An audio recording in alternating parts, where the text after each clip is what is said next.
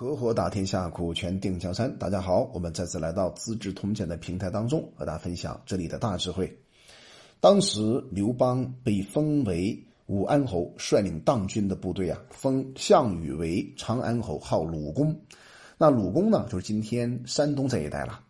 派吕臣呢作为司徒啊，他的父亲呢就为令尹。所以章邯大将军啊，攻破了项梁之后啊，认为楚军不足担忧。便渡过了黄河啊，向北去攻打赵国，然后率兵啊也来到了河北省邯郸市，将住民啊迁到河内，而且破毁城郭，把整个城啊全部屠戮，并且烧毁。那张耳还有赵王啊，黄歇逃入了巨鹿城，那被王这个被王离啊所包围。当时陈馀呢向北征收常山士卒，得驻扎在巨鹿北方的几万人。那章邯大将军呢就率领着大部队驻扎在巨鹿南方的荆济源。那赵国呢屡次向楚国来求救。那高陵君呢正好在楚国，夜见了楚王说：“哎呀，宋义这个人很了不起啊！他曾经预测了武信军项梁大军的失败。过了几天呢，果然就失败了。”所以军队尚未作战而先发现失败的征兆，这可谓精于军法、精于军事和兵法了。这个话说完之后啊，特别引发了当时楚怀王的兴趣。于是啊，楚怀王召见宋义，还有他的和他一起来商议国家大事。跟他一商议啊，发现非常有才能，十分赏识他。于是啊，就派他作为上将军，封项羽啊作为次将，范增啊作为末将去营救赵国。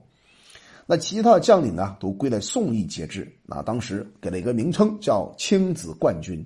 其实啊，宋义在这场预测当中成功预测了项梁将军和章邯将军作战被杀。其实啊，他也犯了同样一个毛病，就是骄傲了，认为自己无所不能，所以骄兵必败，再一次在宋义身上发生。最早的时候呢，楚怀王和众将军约定啊，谁打入关中就可以封王了。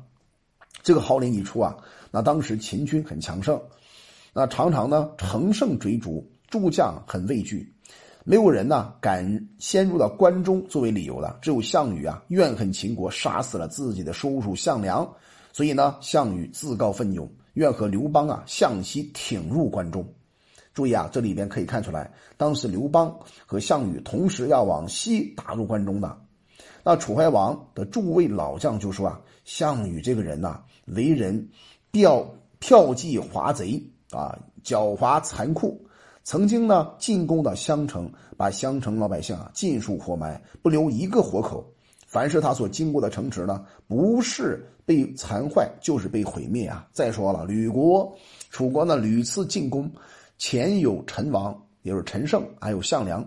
都已失败了，不如另派个长者的人呐，仗义西行，告谕秦国的父老乡亲，让秦国的父老乡亲呢，久已痛恨暴君。现在如果真能派长者过去啊，不亲临暴逆，自可以攻下这个城池。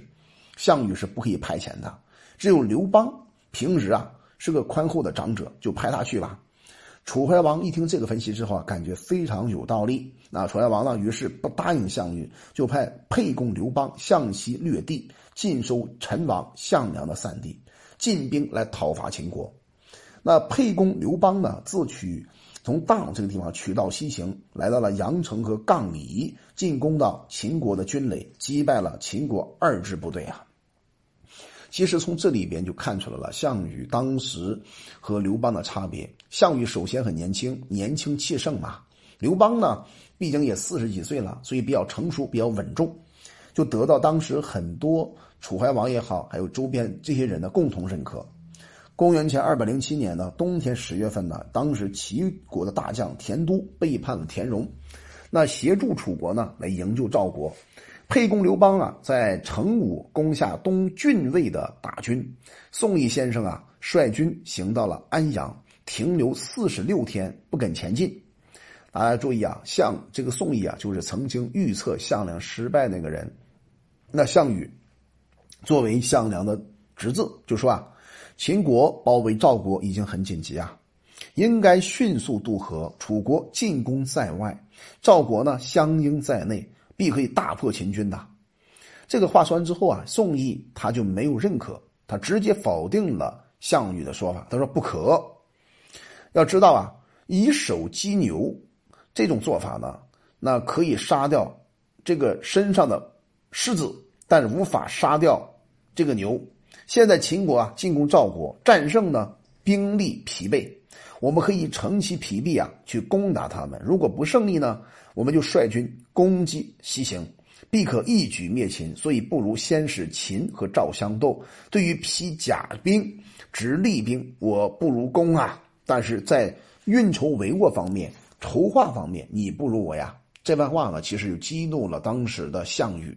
明明是把对方作为一个傻子来侮辱，所以啊，他下了一个军令，他说：“凡有猛烈如虎、残狠如羊、贪婪如狼、强硬不听我命令的，一律处斩。”这话这番话呢，明显的就奔着项羽去的。那项羽能高兴吗？肯定不高兴啊！从中也折射了当时的宋义啊，这个人太过于骄傲了，所以骄兵必败啊。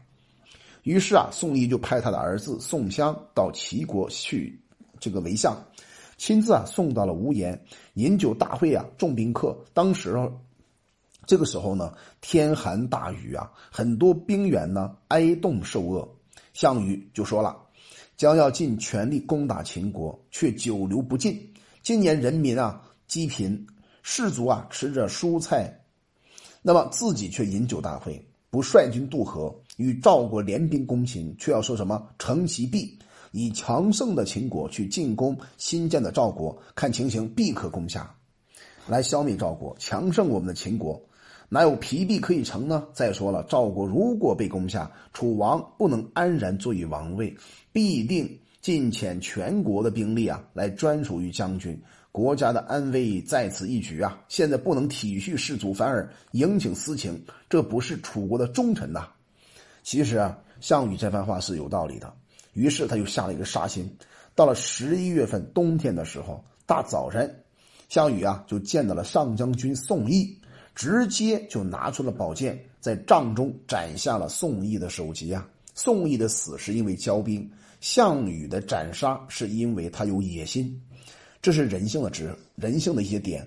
那出了大帐之后啊，就命令当时所有军队的兵员说：“宋义和齐国共同谋叛楚国，楚王呢暗中令我杀掉了他。其实这个是矫诏杀掉了宋义，根本就没那回事儿。”所以呢，这个时候啊，诸将都特别害怕、恐惧，于是啊，非常服从项羽，不敢反对。于是啊，就大家共同商讨吧，说最先立楚王、立楚魏王的是将军的家里边，现在将军又诸平叛乱，于是啊，共立项羽为假上将军，又派人呢去追回宋义的儿子宋襄，追到齐国呀，将宋襄也杀掉了，又派桓楚。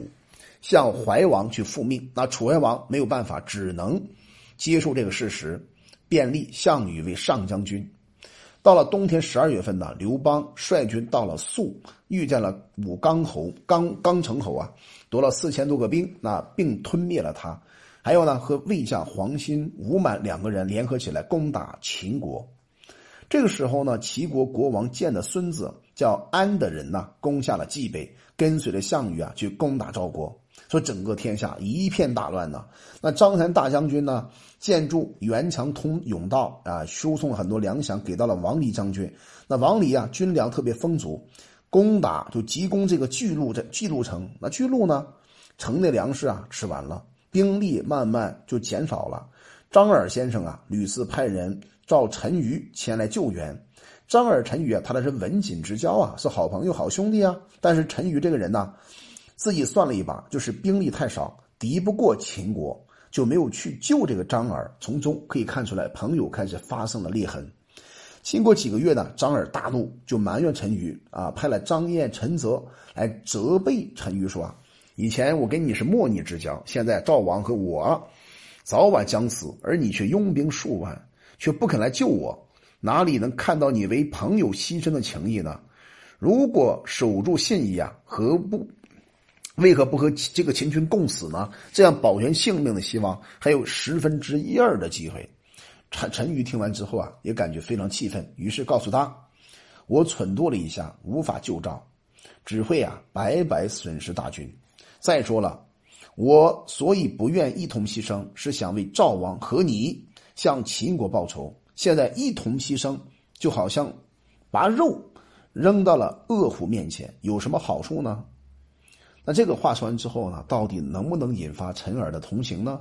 我们将在下集音频当中和大家具体分享。我们叫红锦，我们专注股权合伙制，有任何关于股权方面的问题，可以加微信四幺幺六二六二三五。